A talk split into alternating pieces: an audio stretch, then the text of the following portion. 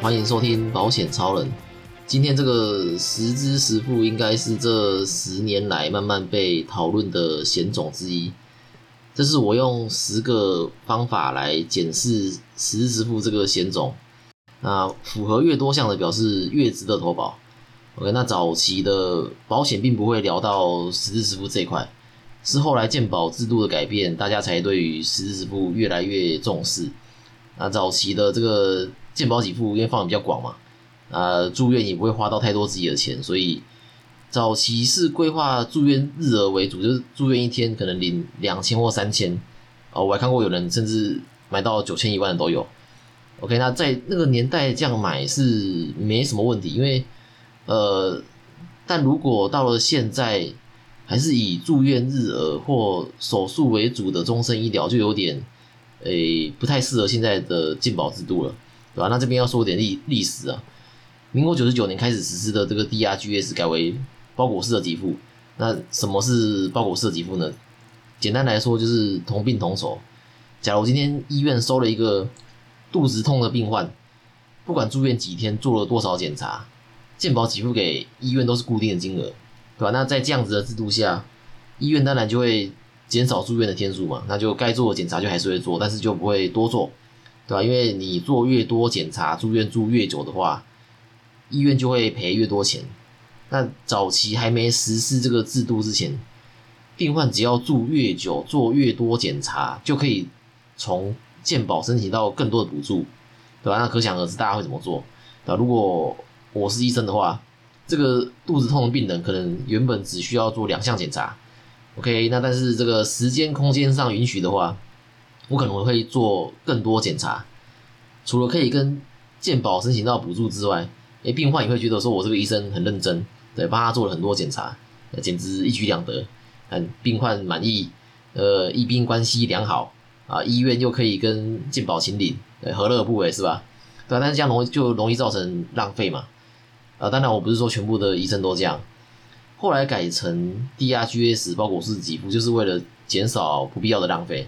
然后那实施这个新制度之后，就就也不是说完全没问题啊，还是会衍生出另外的问题，就是医疗人球，就是刚刚说的这个肚子痛的病人，给付是一样的嘛。那今天来了一个肚子非常痛的病人，大家进保给付给医院也是一样的。那你是医院，你知道说你收这个病患一定赔钱的话，你会怎么做？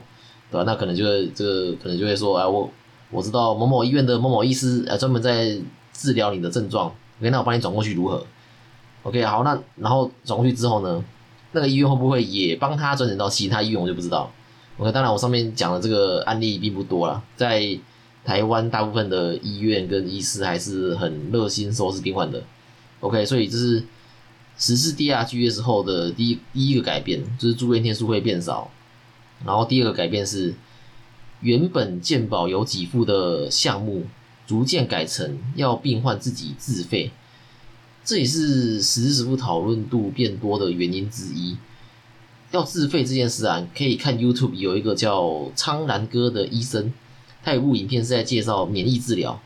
这个免疫治疗是目前治疗癌症的新方式，比标靶治疗还新，对吧？那癌癌症之所以可怕的原因是在于癌细胞会伪装，它会伪装成正常细胞，然后让体内的免疫细胞认不出来。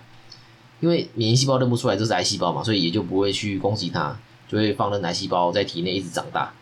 那免疫治疗的目的是要让癌细胞不能伪装，让免疫细胞认得出来，就可以让身体自己去消灭这些癌细胞，所以副作用相对少。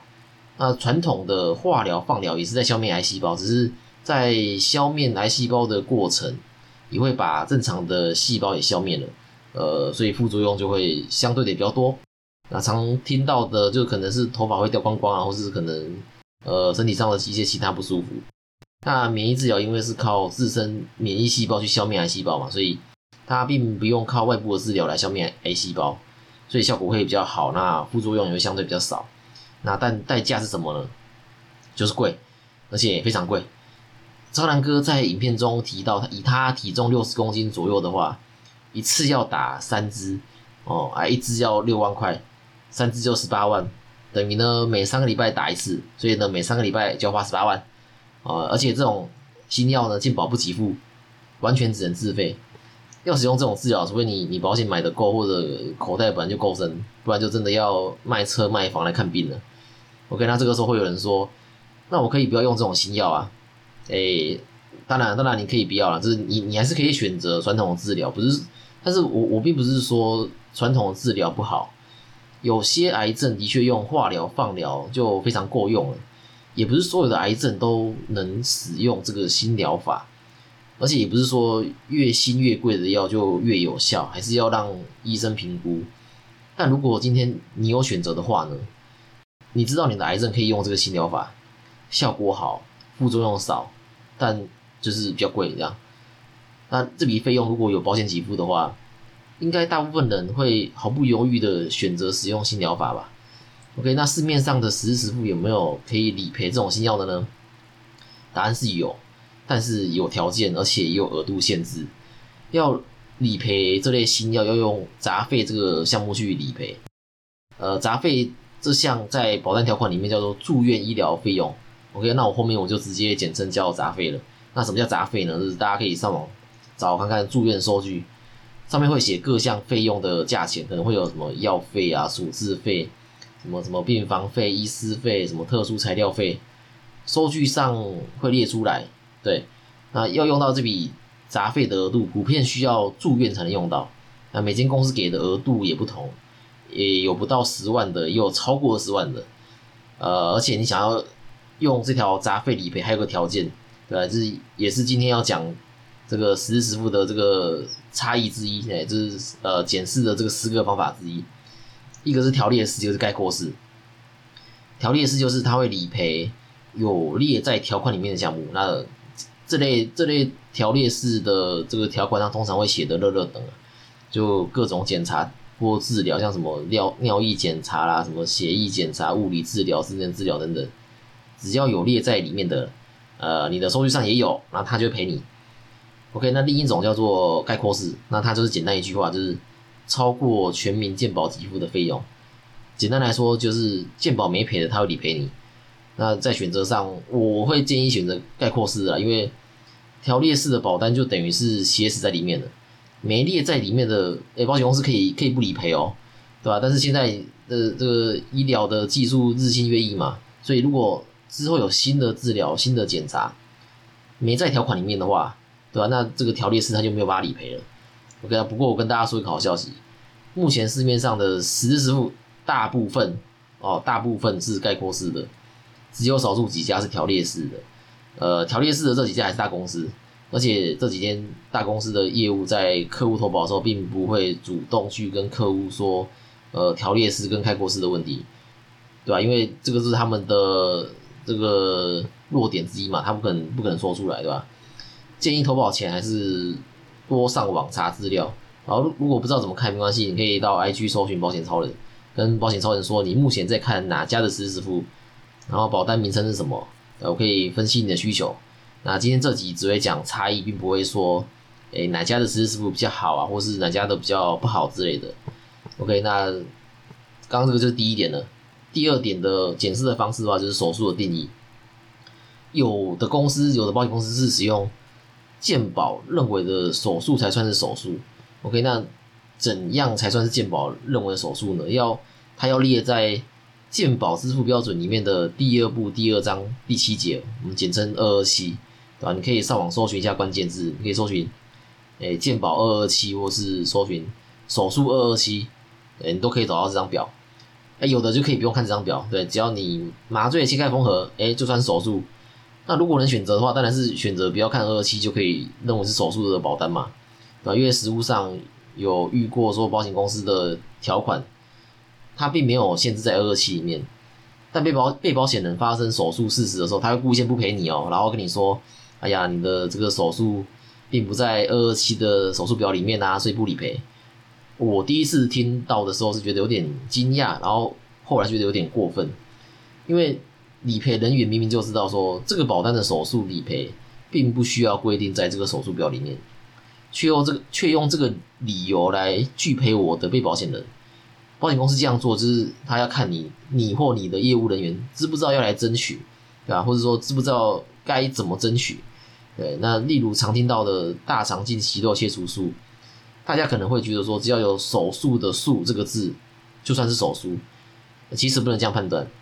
如果你买的十日十付险种，手术要在二二七里面才赔的话，这个大肠镜息肉切除术就不会赔，因为大肠镜息肉切除术它并不在二二七里面，它是在二二六的处置里面，所以这就是手术的认定常发生争议的地方。所以建议大家选择不用限制在二二七眼的赔的公司会比较好一点。OK，那再第三点是门诊手术，呃，门诊手术一样有这个二二七的差别。不过特别把它列出来讲，是因为不是每一家保险公司的实时支付都有给付这一条。过去需要住院才能动的手术，现在慢慢的变成是门诊就可以解决嘛。简单来说，就是你挂个号，你不用住院，你当天开完就可以当天回家。像是白内障啊、子宫肌瘤、呃，什么静脉曲张，或是刚刚提到的大肠镜息肉切除术，都是常见的门诊手术。所以门诊手术跟杂费是我认为很重要的项目。万一你的实质实付里面没有门诊手术或杂费，刚刚听到的几个常见的门诊手术，保险公司就不会赔你。有的是手术费、杂费都有，那这种当然最好，也建议选这种啦。那有的是两个都没有，对啊，这种当然最差，就是对看到最好是赶快避免一下。那有的呢是只有手术费，然后没有杂费。那当然有的呢就是诶有杂费也没有手术费。那那除了有之外呢，额度也很重要。有的业务也会跟你说啊有啊，这个我们有有门诊手术费啊，对吧？都有啊，那个杂费也有啊。诶是有没有错？但是你仔细看你会发现它额度很低，普遍只有一万五到三万。那门诊手术费跟杂费额度同时要在十万以上的，目前市面上只有少数几家。OK，那在第四点是续保年龄。哎，这个这个很好理解啊。简单来说，就是保险公司愿意让你保到几岁，呃，有的只愿意让你保保到七十五岁，那有的可以到八十甚至八十五。这个数字自然是越高越好嘛。如果是到七十五岁的这个的这个保单，等于你到了七十六岁，你再跟保险公司说，拿着钱跟他说哦，我想要再续保，保险公司也不会愿意。啊，那台湾人的平均寿命在八十岁，所以建议选择续保年龄可以到八十岁的会比较好一点。对吧？那续保年龄可以到八十五岁的，就一定要缴到八十五岁吗？其实也不用，因为如果今天你八十一岁、八十一岁的时候想要解约不缴是可以的，只是续保年龄高的险种比续保年龄低的险种有更多的选择权嘛？你可以选择自己要保到什么时候。OK，那第一次听保险超人的听众应该会想说啊，那我就买买终身的就没这个问题啦，缴二十年保终身。对，才不会活到老缴到老，好像又缴不完。OK，那关于这点的话呢，可以去听一下第七集的终身险跟定期险该怎么选。我在那集里面有把终身跟定期的保费跟保障做一个计算。那定期险的每一块能够转出更多的风险，而且日后要调整也更有弹性。对，那这边就直接讲结论了。结论就是选择定期险才是保险的意义跟功能跟转嫁风险较佳的一个方式。哦，我这边要强强调是较佳的方式哦，不是绝对。但在台湾百分之八十以上都是适合使用定期险来转嫁风险的，只有少数才适合终身。OK，那第五点的话就是正本跟副本，呃，这个也很好理解啊，就是啊有正副本差别的只有收据，诊断书没有。啊，诊断书不管申请几份都是正本，但正本收据只有一张。那有的保险公司是只收正本的。在选择方面，当然是选择是能接受副本的保险公司会比较方便，对，因为你搞不好你还要团险，对，有些团险是只能正本，对，所以如果你买了一个正，呃，你买了一个正本的实时付，那你两边就只能赔一边，对，就只能选择一个赔，对，那当然你接受副本的保险公司也会接受正本，对吧？我曾经问过一个那个保险公司的从业人员，这个从业人员的公司，呃，卖的只卖正本收据的实时支付。然后我问他说：“哎，如果今天客户想要双十字的话，你要怎么满足客户的需求？”他给我答案是卖客户意外十支。哎，跟各位报告一下啊，意外十支不等于医疗十支哦，两者的保障范围跟保费都差很多。意外十支很便宜，十万的额度，如果是职业等级一到二类的话，一千块左右。对吧？补充一下，这是职业等级一是费率最便宜，然后六是最贵。那职业等级一的工作是内勤人员，像老师啊，或是公司的行政助理啊，然后呃银行行员这类的。那二类的话，就像是业务这类需要跑外面的工作。但意外的意外的实质只能发生意外时候才能启动。你今天如果是生病住院就没办法启动，但医疗实质不管是意外还是生病，只要你不是除外条件或不保事项里面的状况都能启动。我跟大家再补充一下，除外条件的意思是什么状况保险不会理赔？呃，它大多都大都会写故意行为啊、犯罪行为之类的，呃，这些行为造成的意外是不赔的。哎，我觉得很合理的，因为你这类行为如果还赔的话，会有这个道德风险嘛。OK，那再来第六点的话，就是转换日额。哎，这个也不是每天都有，它算是一个选择权。有这个的好处是，如果今天住院的花费不多，并没有动很贵的手术，像海服刀、达文西，或是买很贵的特殊材料，像是人工水晶体啊，什么人工髋关节、人工椎间盘啊、心脏心脏涂药支架，这类都是常见而且很贵的特殊材料。一开始说到的免疫疗法也是也是特殊材料，所以如果这次住院都没用到很贵的材料或手术，你可以选择把你的杂费转换成日额给付。诶，简单来说呢，就是你可以选择一个赔比较多的方式来理赔。如果用杂费赔比较多，那就用杂费赔；如果没花到什么杂费，转换成日额会赔比较多，那就选择用日额赔，就多了一个选择权就是了。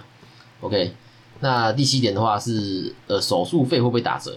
很多人会会认为说，既然叫实时付的话，那就是我花多少就赔多少嘛。诶，原则上来说是住院是这样没错，因为手术费不够赔的部分可以用杂费的额度来赔，但是还是要提醒的，不是每家都可以这样。比如，像刚刚提到的，如果是只有门诊手术费没有门诊杂费的话，就不能用杂费来赔。OK，那会不会打折是怎么回事呢？有些保险公司在理赔手术费，并不是看你的收据，而是看你做了什么手术。通常在保单里会有手术表，那表上会有比例，可能是五十趴、一百趴，或是一百五十趴，对吧？那呃越严重的手术，自然就赔越多。呃，假如说今天保险公司会用一个数字，假如说五万好了，那今天我动了一个手术，那就看这个手术表上的趴数是几趴。假如说我动了一个阑尾切除术，哦，表上是三十二趴。他就会理赔我五万乘以百分之三十二等于一万六，就会理赔我一万六。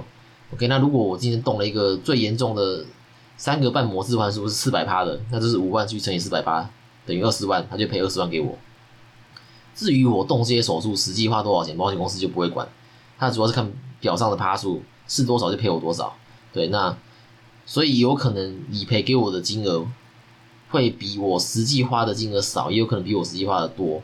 对吧？那这边的选择的话，我是建议选择，呃，手术费不会打折的保单会比较好一点。OK，那呃，以上七点其实就已经足够检视一张实支实付值不值得投保了。但是如果想要看的更仔细的朋友，你可以看住院的杂费能不能拿来支付超等病房费。超等病房费就是升级双人房或是单人房的差价。目前市面上能用。杂费啊，这边要强调是用杂费来支付超等病房费的保险公司不多，大部分是用每日病房费来付这个超等病房费，但是这个每日病房费的额度通常不高。那以我个人来说，每日病房费的重要性，我我自己是认为排不进前十，所以并没有列在这里讨论。那可以用杂费来理赔单人病房，最大的好处在你比较有机会可以住到病房，因为现在病房普遍不太够。因为我已经听到不止一次，就是有客户跟我说，他去医院的时候都没有病房可以住。呃，如果这个时候你可以用保险来负担单人病房的费用的话，会比不愿意花钱住单人病房的人的病人病患更有机会住到病房。当然也不一定要保险才能住啦，如果你你想要知道要不要住单人病房也可以，但是就就很贵就是了。OK，那还想再看更仔细一点呢？诶，可以，就是你可以看看你的这个，诶，这个保单的。牙齿或者说牙科手术赔不赔？有的要住院才要赔，有的是门诊就可以赔。呃，有的呢是不赔牙齿手术，有的是不赔牙科手术。啊，牙齿跟牙科差一个字，但是范围差很多。那有的是保险公司有自己列一张表，要在表上才赔这样。OK，那最后一点话就是平准费率跟自然费率。那这一点其实我在诶第七集就是刚刚说的终身险跟定期险，其实我有提到。那我是建议自然费率的，OK，那是否有符合以上这十个条件，就是条列式概括式啊，呃，手术的定义需不需要符合健保的支付标准，然后跟是否有门诊手术跟额度高低，然后续保年龄够不够，呃，能不能使用副本啊，能不能转换日额，啊，手术费会不会打折，呃，住院杂费能不能支付超等病房费，然后牙齿手术赔不赔，然后自然费率还是平准费率，这十个条件的保单，保费还很便宜的，诶，跟各位报告，目前是没有。哎，以后也不太可能有，因为每间保险公司计算的基础是一样的嘛，它主要是要用用台湾人当做计算的对象。OK，那既然计算的对象一样，各家公司也会算出一个差不多的保费，自然就不会出现说充满全部人的优点，然后保费还很便宜的保单。想要符合以上这十点，没办没办法用一家实时支付办到，通常要两到三家才能满足这四个条件。那我自己是保三家，我的杂费额度六十万，手术费另计，对吧？那如果嗯没办法三十支的话，建议是可以先双十支就好。那如果要我把这十点按照优先顺序选择的话，排列选择的话，我会先选择概括式的，跟这个手术认定不用健保支付标准的，意思就是手术不用限制在二二七里面的。跟这个有门诊手术跟杂费，而且额度有到十万的，还有续保年龄起码有到八十岁以上的，符合这四个条件的保单，通常是自然费率，也可以使用副本。意思是说，只要符合刚刚讲的那四个条件，通常会自动满足另外两个条件，这样就符合六个条件了，对吧？那呃，我还是要再说一次，今天讲的这个十支都是医疗的十支哦，不是意外的十支。意外的十支很便宜，没错，但是。只有意外事故才能理赔，那医疗实质不管是意外或疾病都能理理赔，范围不一样，保费当然也不一样。呃，有些人可能会搞混，想说业务员跟他说，哎，这实质没错，但其实是意外的实质。实质支付这个这个保单其实早期也有啊，所以有的客户会跟我说啊，有啦，这个这个我实质支付我早就保过啦，而且保费很便宜，但是他自己不知道额度非常低，而且限制很多。早期的医疗实质一年保费大概一千块左右就有。对，但是额度大概也就只有三万，呃，住院哦，住院还还只有三万，对吧？在早期自费项目不多的年代的确够，但是你你放到现在的健保制度就明显不太够了。